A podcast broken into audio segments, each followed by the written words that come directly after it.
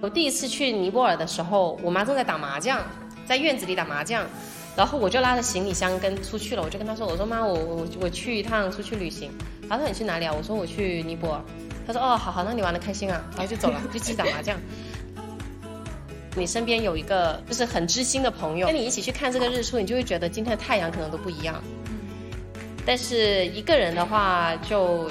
也会有自己的一些收获，但是可能就会少一个人分享，确实是会有点差。我这个防喷我现在丢掉行不行？他说你带了枪过来，你现在把枪丢掉，你说你可以吗？中国女孩是一档对谈类播客，每期邀请一位有意思的中国女孩来讲述自己的人生故事和经验。我们希望用生命影响生命，让大家看到人生的可能性。这是一期期待已久的播客，因为我跟佳敏其实是我们是八月份的时候认识嘛，那个时候他正好是要去巴以地区，嗯，对，然后到现在已经四五个月了，四五个月了，对，四个月，就中间因为各种原因就一直没有机会去采访到。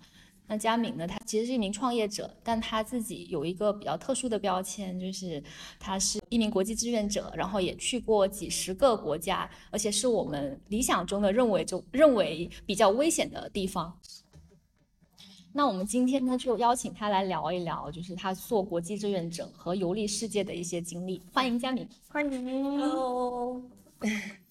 好呀，那要不你先做个简单的自我介绍吧。好，呃，大家好，我叫卡门佳敏，然后我是广东珠海人，然后现在是在深圳创业做跨境电商。然后跨境电商这个工作的好处呢，就是可以让我在不同的地方都可以工作，所以这也能够满足我自己一个兴趣爱好，就是去旅游。那呃。呃，我自己从大学开始吧，就一直有出国做国际志愿者这个事情。那呃，其实这三十几十个国家，并不是我这，我知道有一些旅行博主是离职一年，然后一年去旅游，专职旅游，对，专职旅游。但是我其实没有，我这几十个国家是我，就是过去这些年来，每一年可能就出去几趟，然后累积下来的这样子，嗯。那巴勒斯坦和以色列的这一次旅旅行旅行应该是你比较印象深刻的吧？因为就你回来之后，马上巴以冲突又又重新就回到大家的视野里面。对对对，其实是印象深刻的是每一段旅行都有深刻的地方。那巴以，我先讲巴以是因为确实也是刚好，我是九月份的时候回来的，然后回来没多久，就是一个多月，然后就巴以冲突了嘛，我就在想，正好有录到素材，就剪出来给大家分享一下。这样子，嗯，那就你听回来之后听到这个冲突，当时就有什么心情吗？就，呃，其实是这样子的，就是我们在去巴勒斯坦和以色列的这个过程当中，呃，我们在去之前也会收到很多的。就是 warm，就是警告，就告诉你说啊，你你有些地方不要去啊啊，或者说，比如说我刚刚飞，就是你你才刚进入这个领空，它自然就会收到一些，比如说警告中国公民不要去巴勒斯坦就这种地方。然后但是呃，然后我们在去巴勒斯坦回来的时候，也会遇到一些小的冲突。呃，所以我一直会觉得那个地方是冲突不断的，小冲突不断。包括我在去约旦的时候回来那天晚上，呃，以色列也空袭了约旦。嗯，所以我我我，包括我在以色列境内也遇到一些中国人，他们也会觉得说，他们对于冲突是很很稀疏平常的一件事情，但是没有想到这次的冲突会这么大，会呃就是呃伤亡这么多，然后呃时间比较长这样子。呃，肯定会肯定会难过了。我觉得说，嗯，毕竟会有人员伤亡，然后有很多平民百姓，其实他会受到受到呃伤害嘛。嗯，我看了你的视频嘛，就是你在那里其实走像以色列啊、巴勒斯坦的地方，你都是朝着那种像，嗯。你会告诉你的观众他的历史，五饼二鱼，然后那些呃那些各种的景点，其实你都是跟当地的人去交流，还有腌咸鱼什么的，我都看到了，你都会你都会就是会走进当地很呃百平民百姓的生活，比较 local 的。对，你是就是你自己每一次旅游或者是做这个志愿者的时候，你是一个怎么出发的，什么的出发点去看这些就景点吧，我们这样说。呃，以什么样的眼光去看？呃，首先是这样子，因为我自己本人是没有跟过旅行团的，我都是都是自己走居多。那我自己走，我就会想要贴近当地人，就想玩的 local 一点。呃，可能有的人觉得旅行是玩，但是我我个人可能觉得旅行是换一种。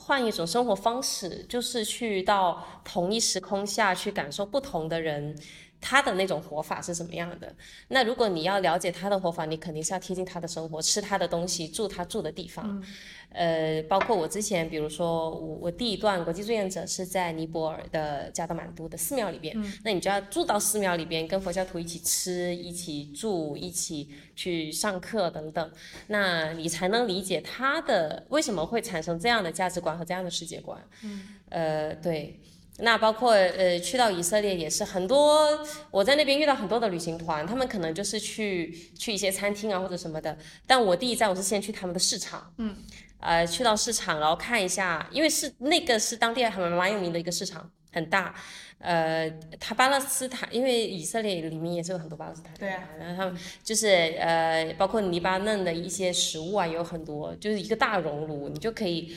很这很清楚的感受到那种人间烟火气。我觉得这种才是旅行本身的意义，就是让你能够了解。他们是怎么样生活的？对，嗯，我可不可以说，就是你心底其实也是很希望，就是去探索另外一种活法，然后透过这种旅游的方式，就去把自己带入短暂的时间，可能去一个月、呃半个月这种，就短暂的带入进去。对对对，是是是，嗯，是的。那我很好奇，就是因为你要去带入另一种生活，体会另一种方式，其实你完可以选的很多嘛，就为什么你要选一些就我们认为非常危险的地方？对。其实危真正危险的地方是不会让旅客去的，对，呃，我们能够去到的肯定都是相对安全的地方，嗯嗯，只不过是呃，比如说巴以冲突也好。我是在冲突之前去的嘛，嗯，然后这是一个，然后第二个，他肯定是如果真的是有他正在爆发小冲突不断的那段期间，他我们自己也也也会不太想入境，嗯，那而且我们去到的地方，比如说巴勒斯坦，它确确实实是有很多地方是适合旅客去的，那我们也去不到，呃，我去的是伯利恒，其实伯利恒是一个旅游观光的一个地方，呃，当然它有旅游，它也有它当地生活的一些部分。呃，他们是不会伤害旅客的，因为旅客是创收的，对。然后伯利恒是呃耶稣诞生的地方，嗯，所以去那里是很有必要。呃，我在那边去了蠕动教堂，去了圣诞教堂，去了呃伯利恒的和平中心等等，其实也是看到蛮多东西，对。包括呃巴以隔离墙，就是它刚好是过了巴以隔离墙，接着就到了伯利恒。嗯。呃，巴以隔离墙是有七百多公里，然后最有就最具代表性色彩的，其实也是在伯利恒的那一段。嗯。呃，那里有很多的涂鸦。呃，我又专门做一期视频，然后那一期也是我巴以的，应该是第一期的视频吧，十一月二十七号发的，就爆了，呃，几十万的浏览量。那呃，我也觉得可能也是大家对于一些小众的地方，他会比较有猎奇心理，比较感兴趣啊。但实际上，我是想跟大家说，也没有那么也没有那么危险，对，没有那么危险。嗯嗯。你去了一百多个城市，三十多个国家嘛，我没记得，没记错的话，那有没有真正的？发生过一些比较刺激或者是危险，怎么对这个我也很想听。就是你记忆中比较难忘的，因为我刷你的视频，我看到最早期还去了非洲。对，是是就是真的。你当然那种跳伞的这种是可控性里面的，对，毕毕竟是运动嘛。对，就是你各种的有没有一些比较难忘的一些危险刺激的东西？呃。其其实有有也，其实我不应该在镜头上这么说，但确实也是有，就是呃，我进过两趟警察局，嗯，就是一个是在非洲肯尼亚内罗毕的一个警察局，然后一个就是在香港，嗯，当然我没有犯什么太大的，就是违违违违法乱纪的东西，没也不是丢东西，就是呃，我在内罗毕是。我其实去了很多地方的的教会和和这种这种呃这种教堂，但是我没有见过哪个国家的人他传教是像传像传销一样。嗯嗯，我当时在内罗毕的教堂里边，就是看到他们传教很可怕，就像传销一样，就是一个大舞台，然后中间一个圆形，那个人就在下面呐喊呐、然后周围的人就要应和啊，就是有点像是那种，嗯就你喊一句我喊一句，对，有有那个。画面了。对，然后我就觉得哇，怎么这么可怕？然后我就给它录下来。但是其实很多教堂是可以录像拍照的，但是内罗毕那里它就不行。嗯，在我看来，他那里严格意义上来说，我觉得不像一个教堂，像一个演唱会现场。嗯。呃，他很多的保安在那里巡逻啊，就不让人拍照，我就偷偷录了，但还是被发现。嗯。被发现，然后最后就。呃，他们那边是可以持枪的嘛，嗯，所以一出来就五五六个保安，就真的是用步枪怼着你，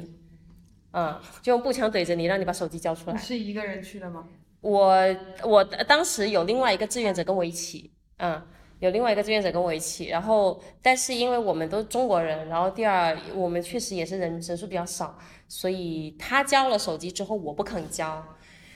他把相机也交了，呃，我我当时我想发个信息给我的小伙伴，不然我真的是。说难听一点，怎么死的都不知道。对对对，他找不到你，他也不知道你犯什么事，到哪找你呢？对不对？我我我就想给我的小伙伴发个信息，然后，呃，他看到我还在发，他就直接就把我们铐起来，就往警察局走了。对，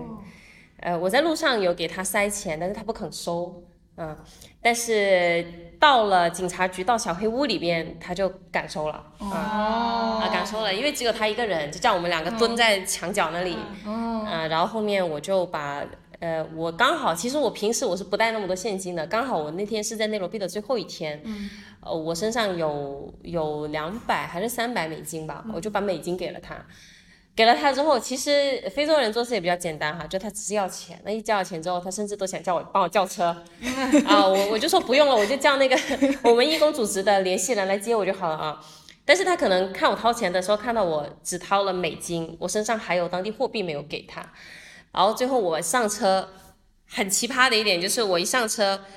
就就就就就掉了个头，到对面马路就被另外一个警察拦下来，就当街拦下来，就直接拦我们车。一上车，我我那个小伙伴坐在副驾驶，我坐一个人坐在后面。他一上车就拉开车门，坐在我旁边，然后又拿手铐出来铐我的手，就说他是前面警察局的，就说我们在教堂里怎么怎么样，要把我们拉到前面警察局去。钱没 给够，对，没给够。然后后面我我们两个人就把身上的当地货币全都掏给他，掏给他之后他就下车了，荒谬就掏了个精光。对，所以呃，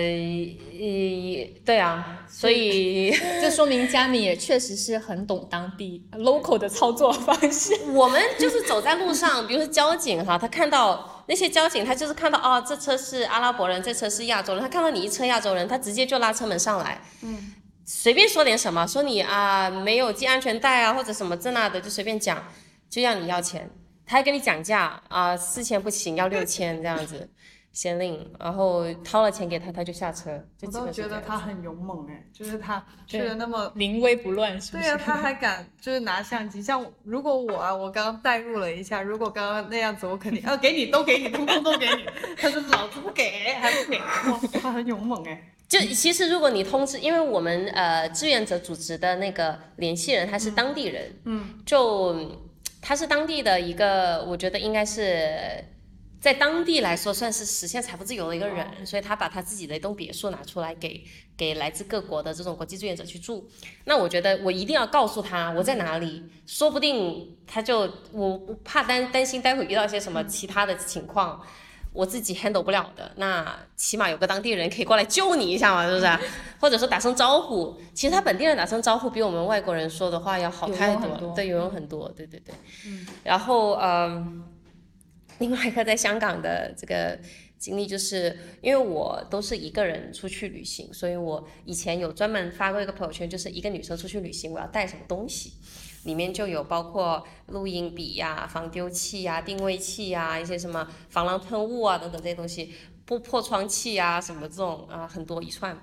那里面这个防狼喷雾是我在美国买的，那个在美国用的是合法的，是允许用的，但是在香港不行。嗯，在香港防狼喷雾就是等同于枪。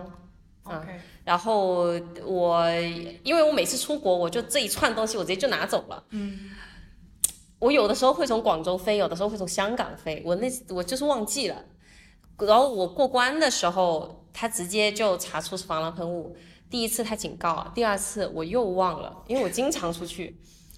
第二次忘的时候，他直接他就不跟你多说了，他就直接叫你把机票取消了，你现在走不了，小姐。然后他就就警察过来，香港的警察真的是很啊，真的是很很威武啊，就是一串各种东西在那里。对，别着枪啊。对对，然后很高大，然后就是直接他就压着你说你今晚要在警察局过了，啊，你明天要上庭这样子。呃，然后我说我这个防狼喷我现在丢掉行不行？他说你带了枪过来，你现在把枪丢掉，你说你可以吗？嗯，那然后就接着就押我去，哎，第一步是先押我去 ATM 机取钱，就是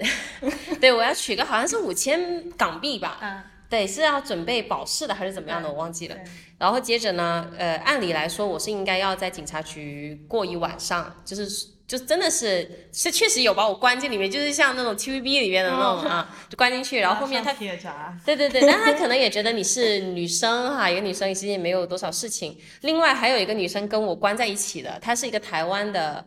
呃模特啊，也长得很漂亮，她自己带的是电枪，mini 的电枪，对，呃一个带防狼喷雾，一个带电枪，两个人关在一起，都都是一个人出去旅行的，都出国。我记得我当时是飞法国嘛。后面我就把法国的机票给改签了，我们那天就在警察局前台的那个沙发那里睡了一晚上，就两个女生，但聊天呢，就聊一下，哎，你为什么一个人出来旅行啊？一个女生 反而还认识了一个朋友，对对对对对，然后他也很年，他那个时候才十九岁啊，呃，然后对，就就就这样子，哎，等一下，我重新收一下，然后。呃，对，然后接着第二天就上庭，他就要取你的 DNA 啊，你的唾唾沫啊，你的指纹啊什么的，然后上庭你要跟律师聊啊，又真的要上庭跟法官说啊，我是因为什么什么原因，我下次我不敢了，这样子，对，好有好有意思。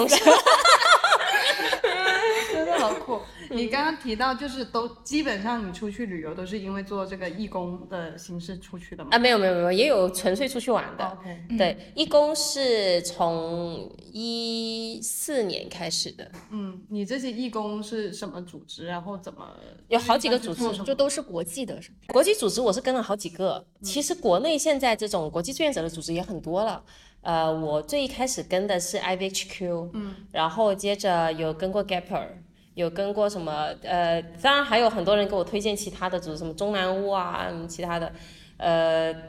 因为我跟国际的那种组织呢，我会跟一些国际的，就比如说来自法国的、来自荷兰的、来自澳大利亚的一些志愿者一起去做一个项目。我当时以前念书嘛，我就想提高一下英语嘛。啊，所以就参加这些国际志愿者组织。后面呃，我就会参加中国的一些。就其实按理来说，我自己也可以去，但是有组织的话，你当地会有一些本地人去照应一下，会好一点，就是安全一点。嗯，对。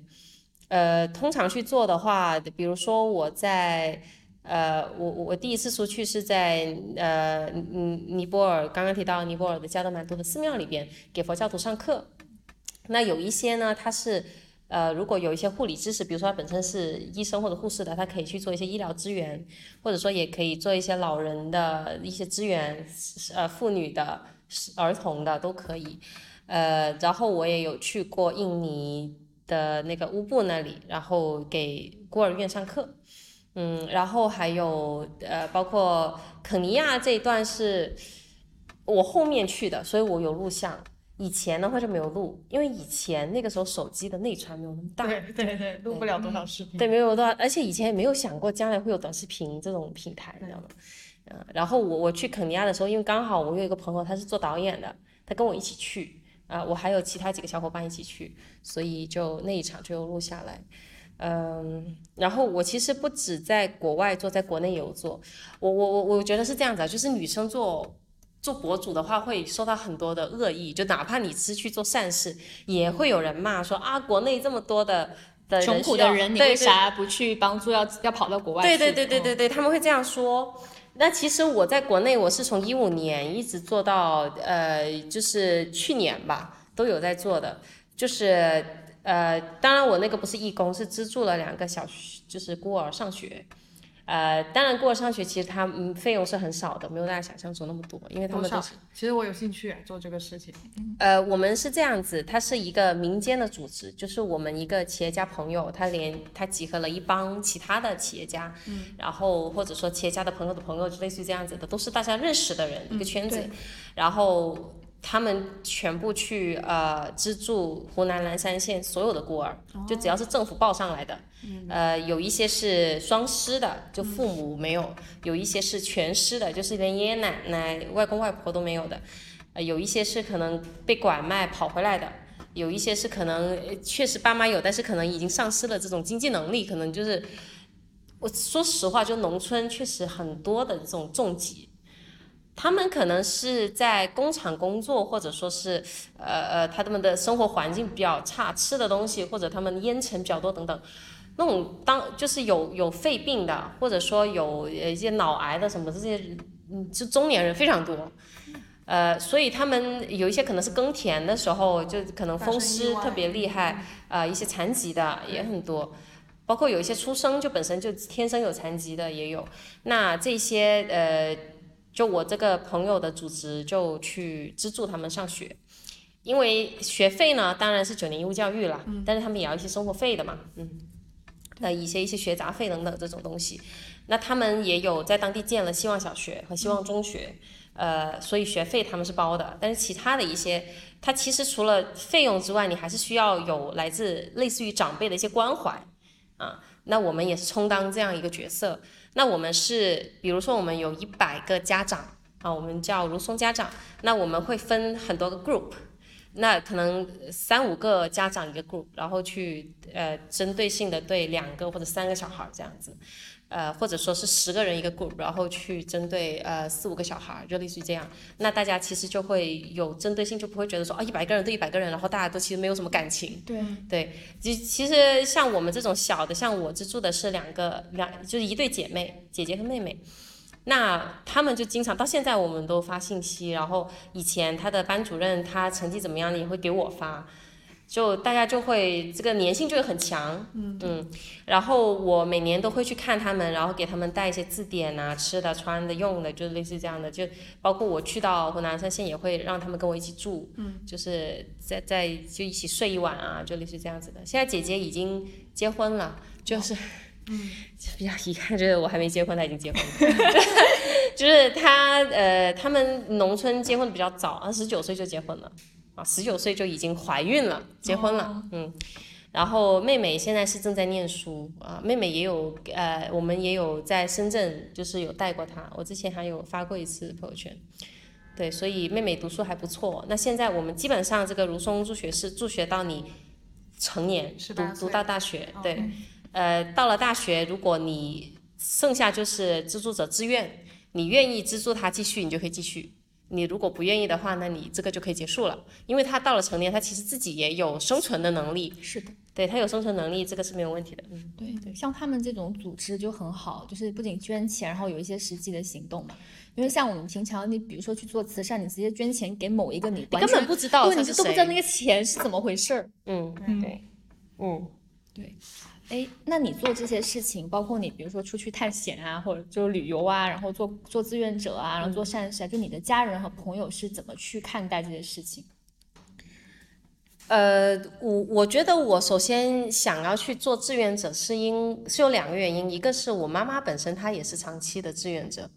他在我们当地就是广东珠海的普陀寺啊，在寺庙里边也做了很长时间的志工，然后包括呃在珠海的义工队，他也做了很长时间的，他甚至是一些组织者啊这样子的，去帮忙做一些财务方面的东西，所以我觉得也是受他影响吧，嗯。呃，家里人本身有这种做志工志愿者的这种这种呃背景时间，然后第二就是我以前在当空姐的时候，呃，当时后面是在飞私人飞机，那那个我当时的乘务长是一个香港的女生，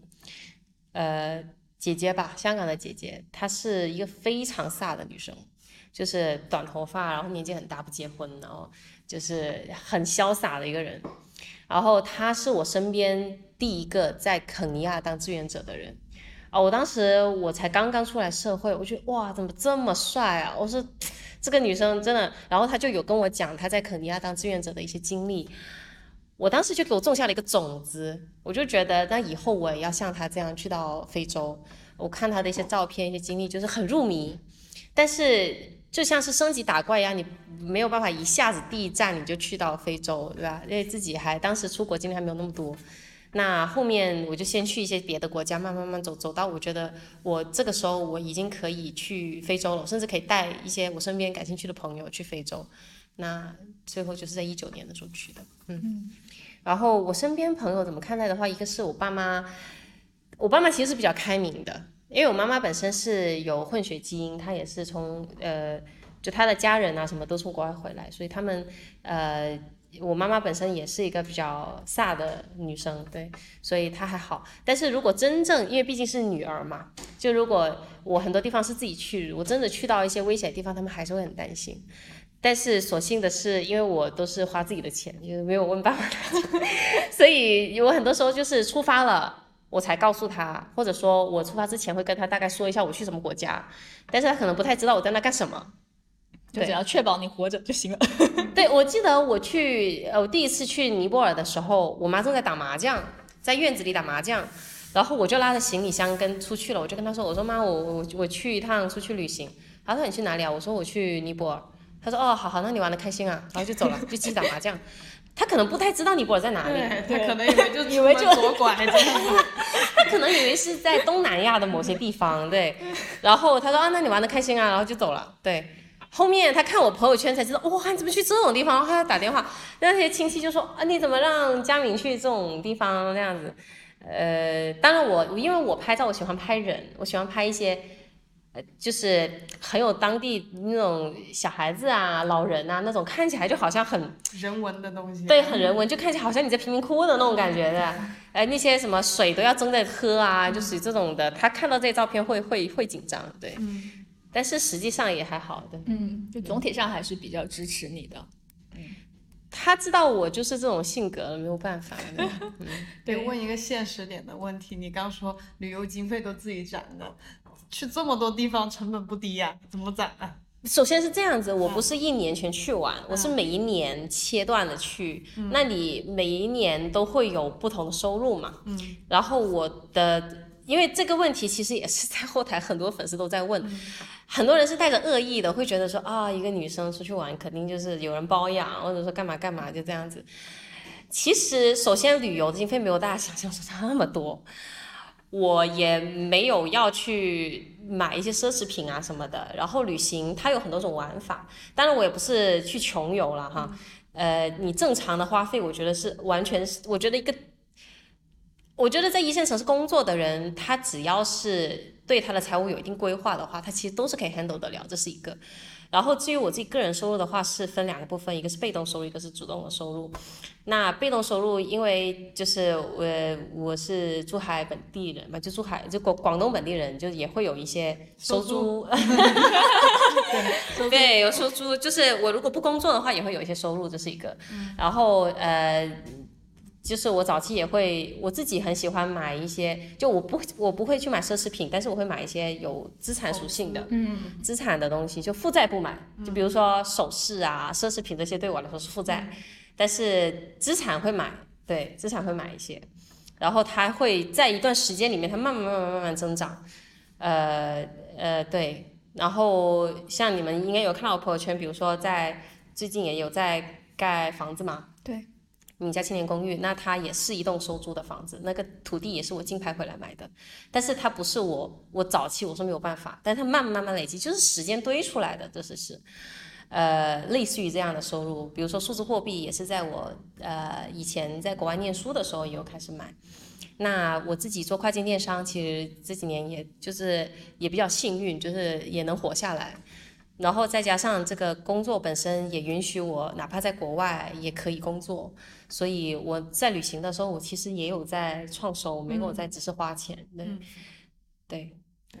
因为真的算一笔账，其实旅游没那么贵。好比呃，咱就说去巴黎、法国这样子，最贵无非就机票，你一年还攒不出机票和住宿吧，其实是因为我刚去过去了欧洲啊，我可以分享一下，其实是有很多方法的，就是比如说你可以去研究说用积分去换很多东西啊，或者是说什么时间段是比较便宜的，比如说欧洲你如果是西欧的话，其实你冬天是淡季嘛，那冬天也你在冬天挑选没有那么冷的时候去，其实你可以用就是性价比比较高的钱，然后去。有不错的这个旅游体验，对，所以其实是规划的一个问题。对呀，然后吃的其实跟国内也差不多。呃，打比方，咱在深圳来说，你一顿饭个一百块这样子，其实那边也是，就是贵一点啊，但还是这个水平是能吃得下来的，没有说旅游那么贵，都是一个奢侈。因为其实我去到当地也是跟当地人一起生活，他们也是生活，就他们不是说过很奢侈的生活，你知道吗？所以你其实。在这里也是生活，在那里也是生活，你只是中间交通或者说确实是会有一些费用，但是没有大家想象中那么多，这是一个。呃，然后我因为我去到当地，我其实比较少住酒店，嗯嗯，我都是会住一些民宿或者跟当地的人就住在一起，嗯，啊，住他们的房子，或者说我自己就整整个房子可可能就是租下来，自己可以做做饭啊什么的。我很喜欢到国外去买一些当地的食材，然后自己做饭吃，嗯，对，然后。或者说是邀请周围的一些邻里啊，或者当地认识的朋友一起来家里做饭吃，就就我觉得这种就是很很有生活气息。嗯，其实真的，我觉得有的时候旅行，大家对旅行费用会，我觉得不旅行的人或者少旅行的可能觉得旅游很贵，但如果经常旅行的人，他会觉得旅行其实是一种生活方式，并没有大家想象中的。甚至我我我去非洲的时候，当时跟我去的还有另外五个朋友，他们说跟我在非洲这大半个月，比他在深圳。要便宜多了，因为他们在深圳经常还要应酬啊，要要请客，要干嘛的？他们可对对啊，但是在非洲的话，他们花钱花的好少好少，然后而且他还能够在这里静下心来，不抽烟不喝酒，然后也可以换一种方式来静静思考一下自己这段。职业规划也好，或者事业也好，应该怎么走？他们觉得非常有意义的。对，明白。哎，那你这些旅游，你是 so far 这样看下来，你是 enjoy 自己一个人去旅游多一点，还是结伴的方式去旅游多一点？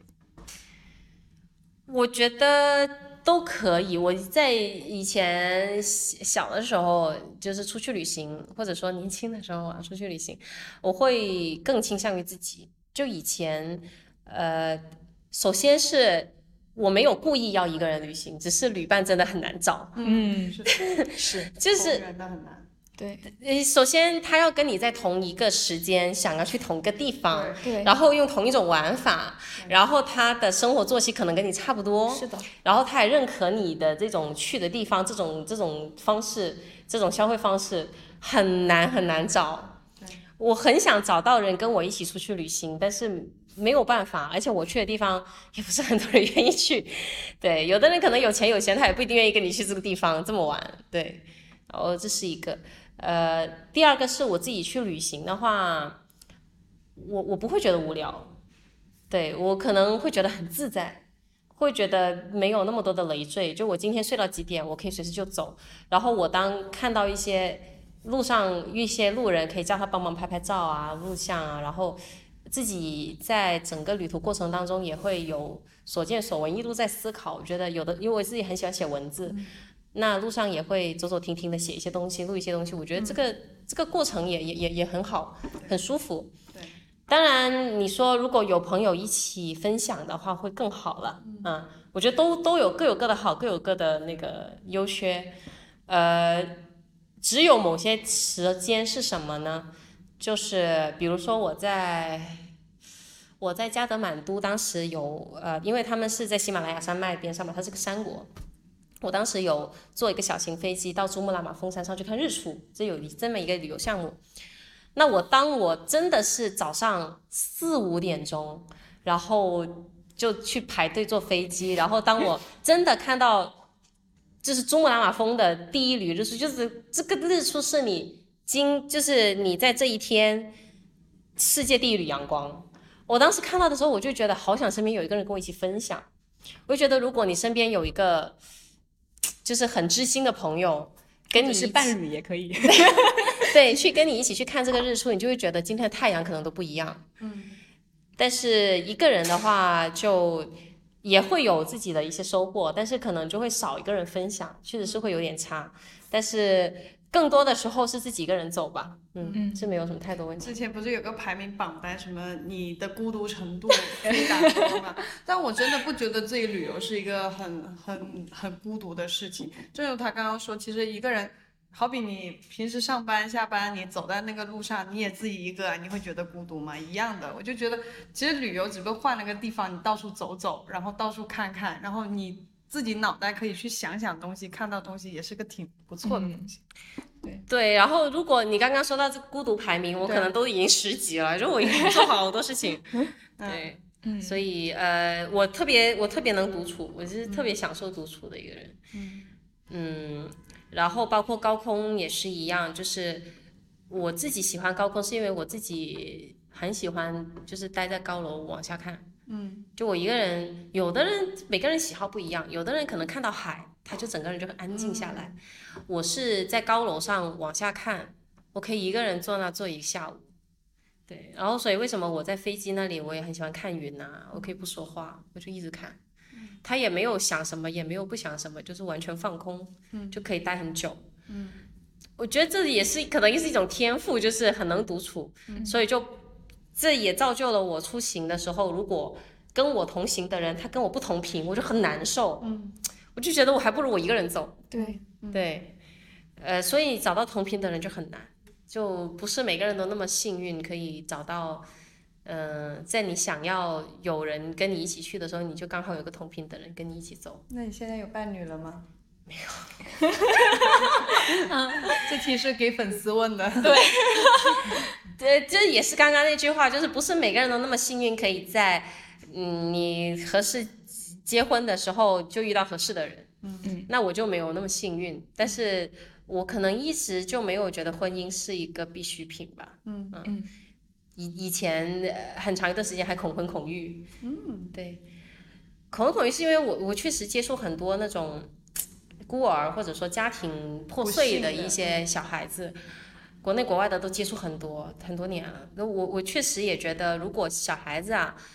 如果父母的感情没有真的很好，或者说父母没有终身走下去，就算没有走下去，但是没有给，就是就算他们没有走下去，但是一定要给孩子一个完整的成，就是比较良好的这种成长环境。如果做不到这些的话，就不要生小孩。嗯，对于小孩，因为小孩他性格塑造、心理塑造就在他童年。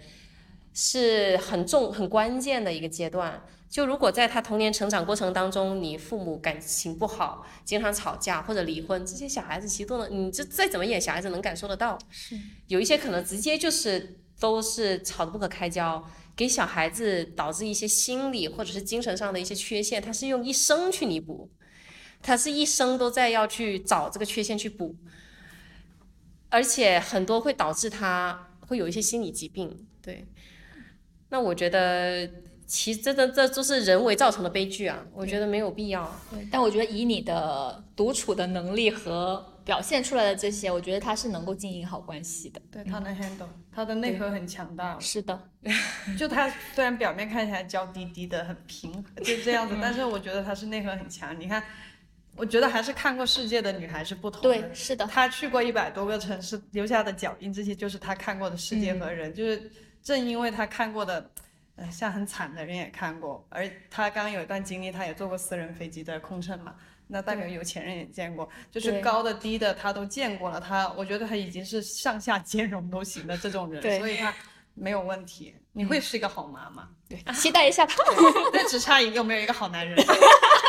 好男人真的好男人。如果是你的话，留言 加微信。可以加微信吗？可以加微信吗？呃，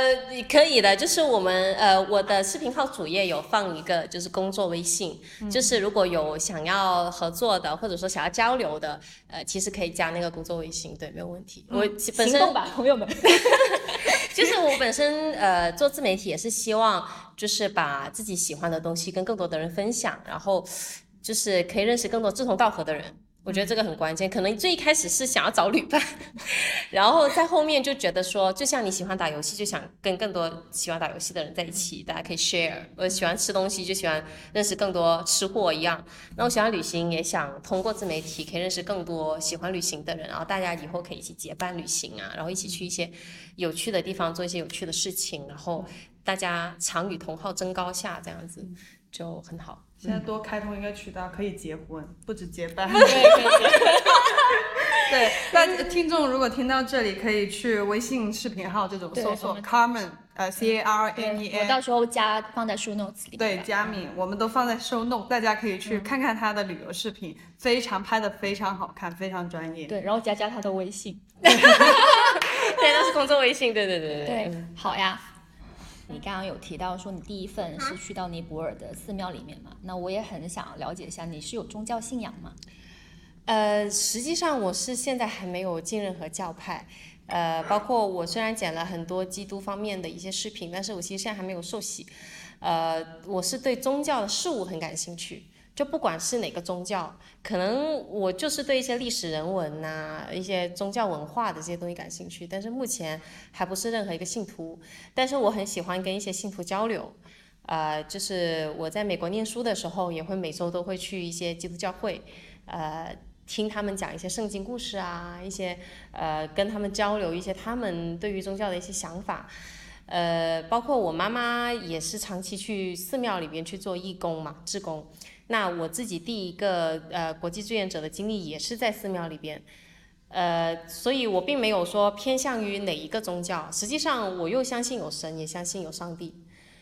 我就是觉得，就是任我做任何东西，我就会觉得人在做天在看。嗯，就不会说一定要偏向于我一定要进哪个宗教这样子，其实还没有。嗯，这个问题其实很多粉丝有问过，说佳敏是不是基督徒，然后想剪了很多基督教的对对对对，然后想减呃想把我拉进一些呃呃一些一些教会的一些群啊什么这样子。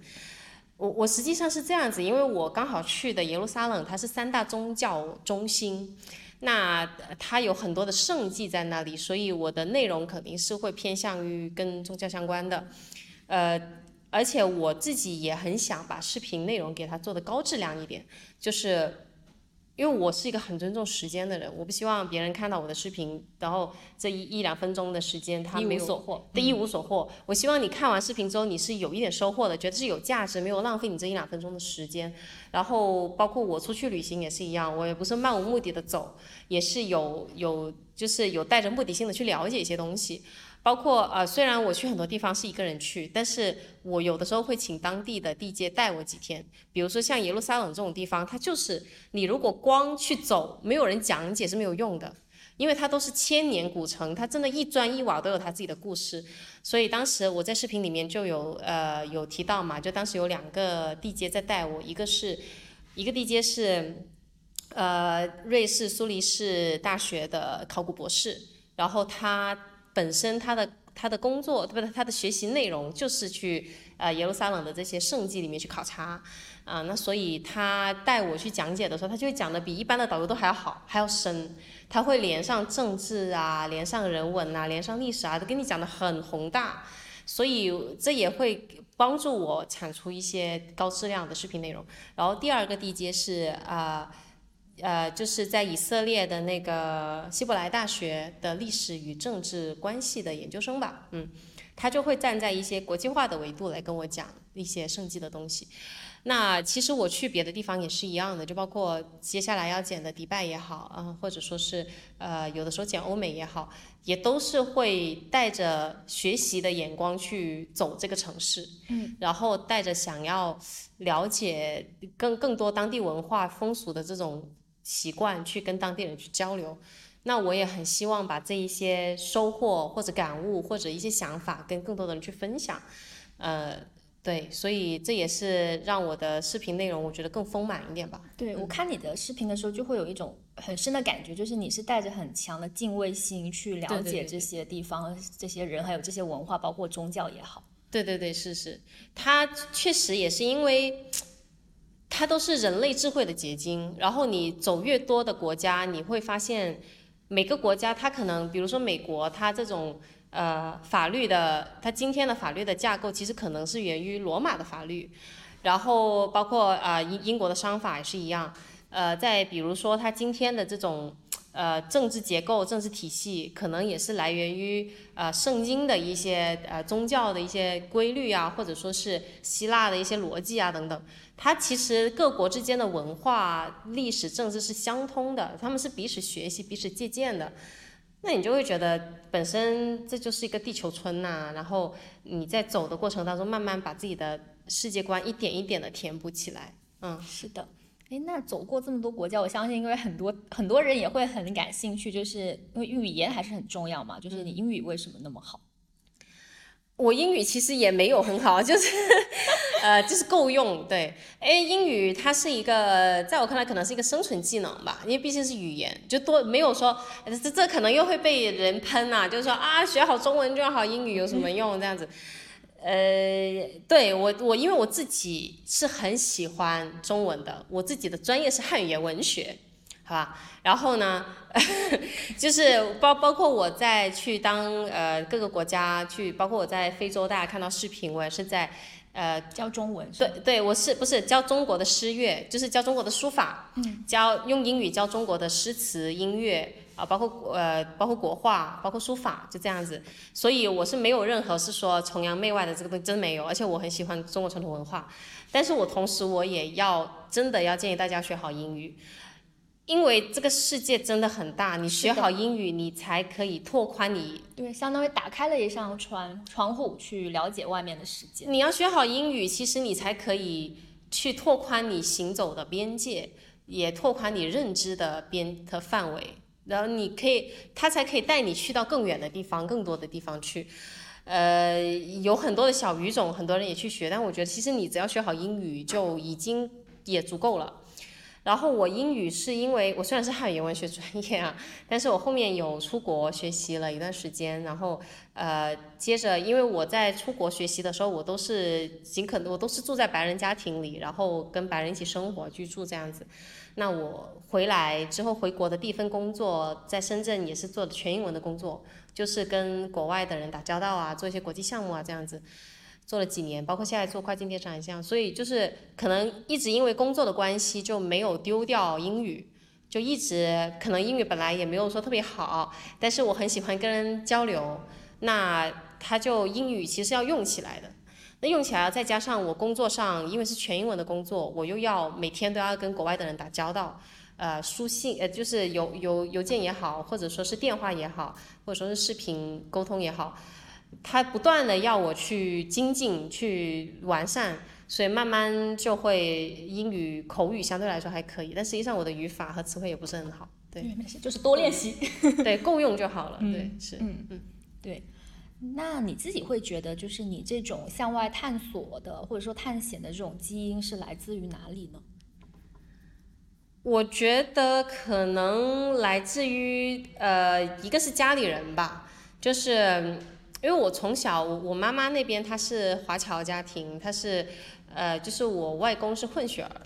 啊、那呃，他们以前就是应该是中国第一批国际贸易商吧，然后到国外去工作，然后就在。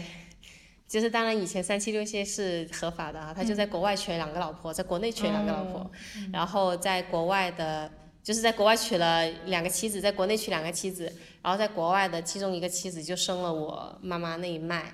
然后呃，他们就会，因为他们是往外走的一代人，他们在那个年代走出去，其实是比我们遇到的阻碍要更多的。的呃，然后包括他们的后代很多也在国外，那他们在国外，他们也会继续去开疆拓土，去其他的国家，或者说去经商什么的。那我觉得这些都会对后后后辈的子孙会有一些影响，这是一个。然后第二个，我妈妈也是一个比较飒的人，就是她是他们当地呃年轻的时候吧，是他们当地第一个女车手吧。哇哦，嗯，然后如果她当时会有一些跳伞蹦极，她也会去的，我觉得。嗯哇哦，所以就其实是家族基因的影响。对，这个我觉得是是真的是很很重要，因为会发现很多其实沿海城市的人，因为长期他们的家族可能就是在往外走的那种，对所以会对你的性格会有一些塑造。对，然后也很多人说我长得不像广东妹子啊，哎，真的不像。就是说我长得不像广东妹子，就其实我我呃，可能也是因为妈妈那边是呃，就外公是混血啊，这些会有关系。但到我这里已经快稀释没有了，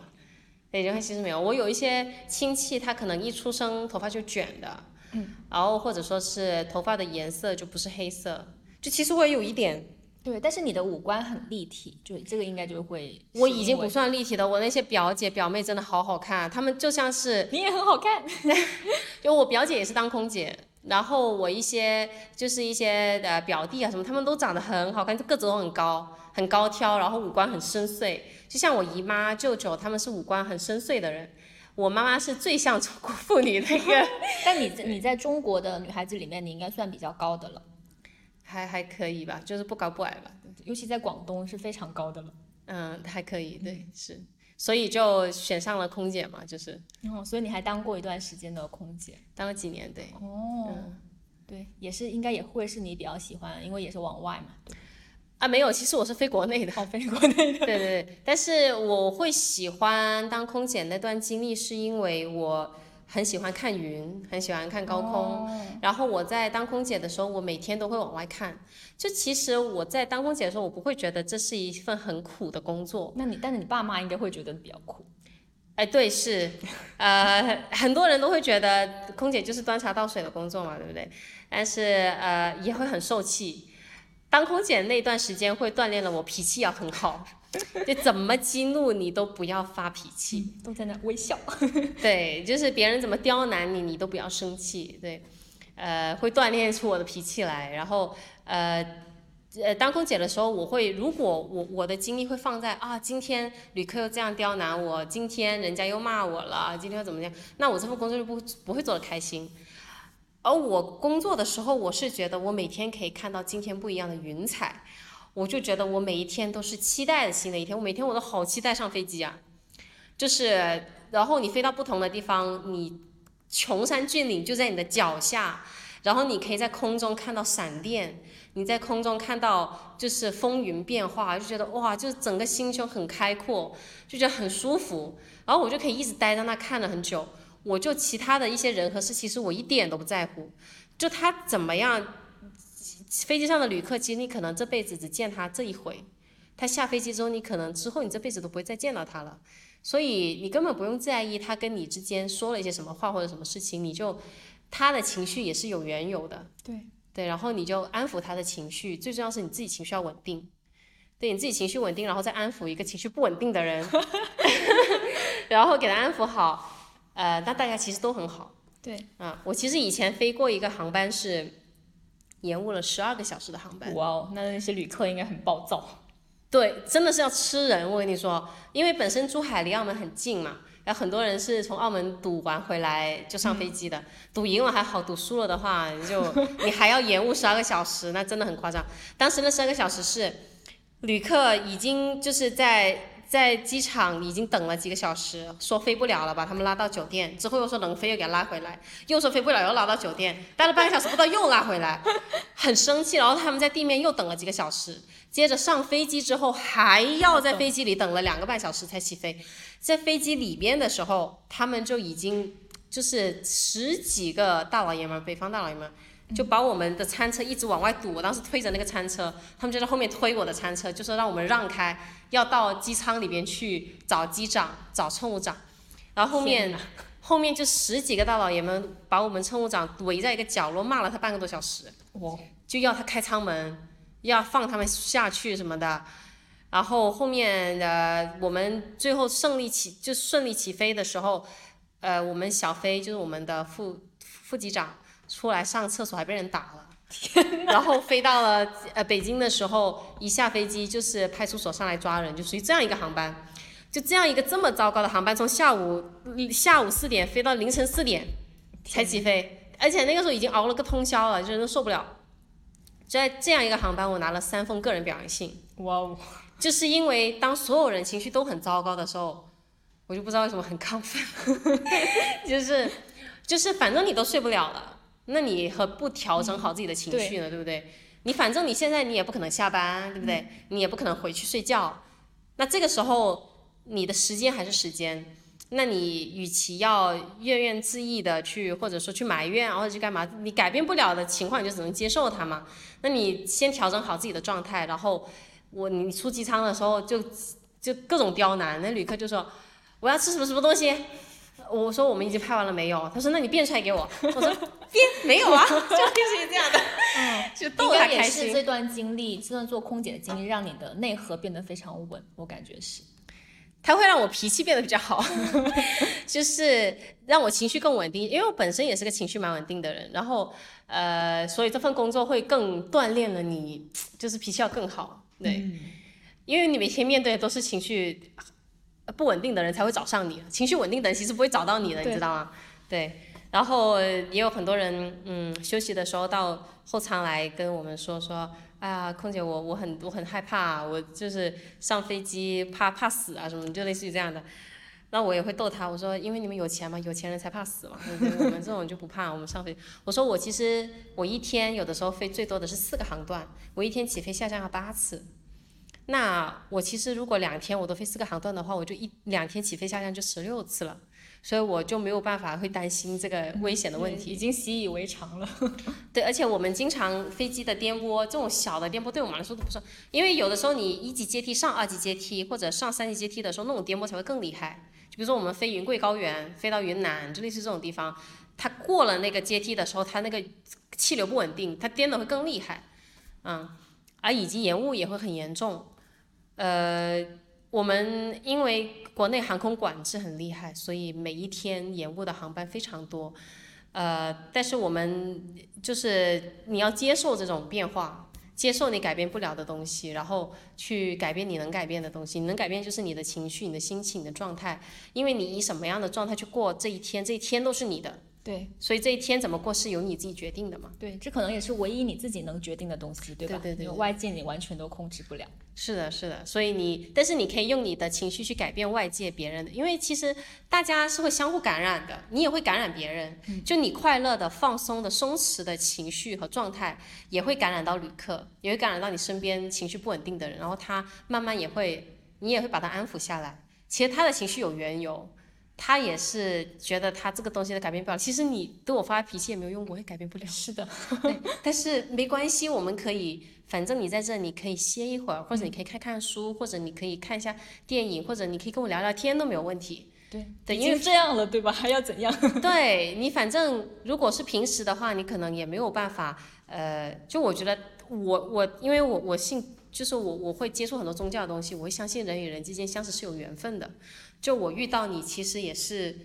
神的旨意。嗯。然后我如果遇到你，我就应该要珍惜，就是就就不要把这段缘分给它弄得很糟糕。那我就要把它变成一个尽可能美好的东西。那反正我们可能以后也不会再相见，那不要给彼此留下不好的印象。可能我影响了你一天，甚至会给你留下不好的印象，会影响你之后。那其实是就是这是神不希望发生的的的的一个结果。那我们现在还是来到节目的最后，就是请佳敏给三年后的自己讲一些寄语吧。嗯，其实我很少会做太长期的规划，三年可能都以前会做，但是现在没有，因为我觉得以前我会有做更长的。我我我哎，我我刚好这一点我说一下，我以前在呃高中的时候，我的 X 科是地理课，选地理，全级一千多个人，只有十八个人选地理。那当时呢，我们是一个杂糅的班，就是我这个地理跟艺术跟唱歌的，跟呃呃呃那种什么体育生全部混在一块儿，四个科目。那当时每个人志向不一样，每个人对人生规划不一样。我当时就有专门弄一个本子，让每个人写下你今年十八岁，那你写下你这一生的规划，写到你希望只是一个理想的规划，你希望你二十多岁考什么样的大学，读什么样的专业，你希望什么时候结婚，希望生几个小孩儿，然后甚至你想好小孩的名字可以写上去，你希望什么时候退休，做什么样的工作，最后你一直写到你希望多少岁死，埋在哪里，怎么个埋葬方法，然后让全班的人都写下来。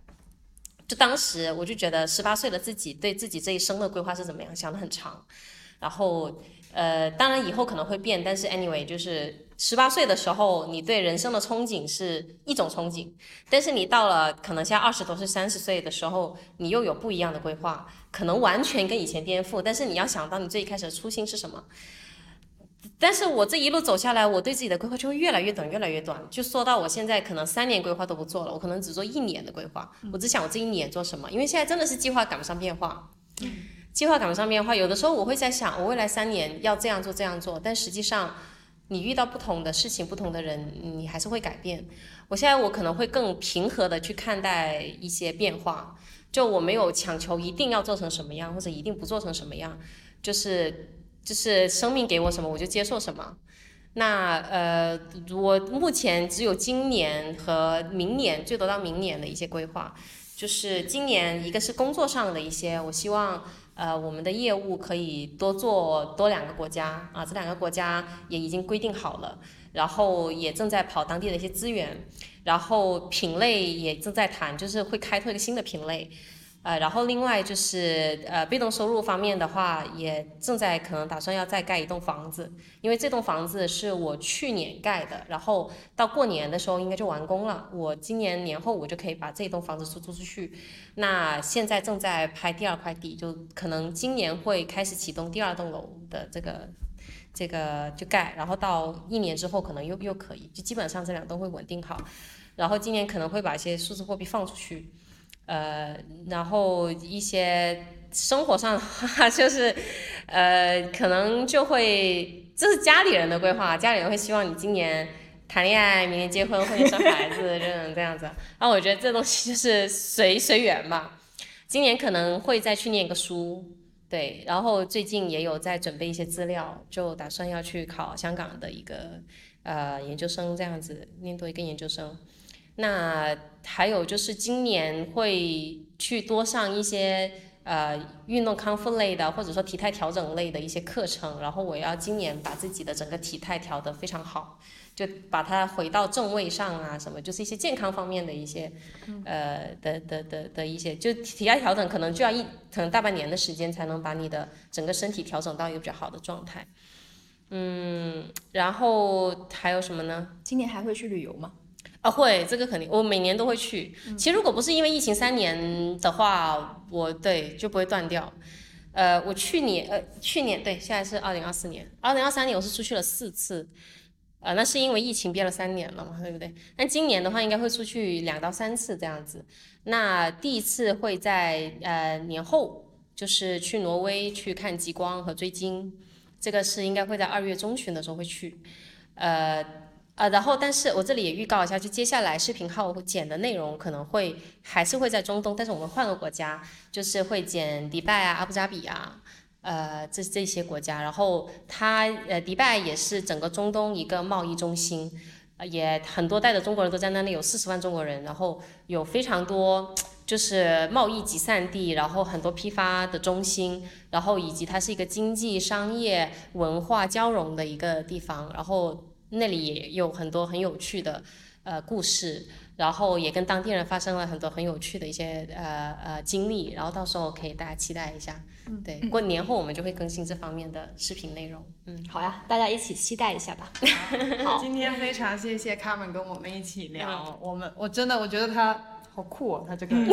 对，而且我很期待他未来他那个视频还会带我们去更多的地方，因为他是爱跑的，我我爱看，但我不爱跑，所以我可以看他的视频。嗯，好，好，好，谢谢，谢谢，谢谢，谢谢，谢谢。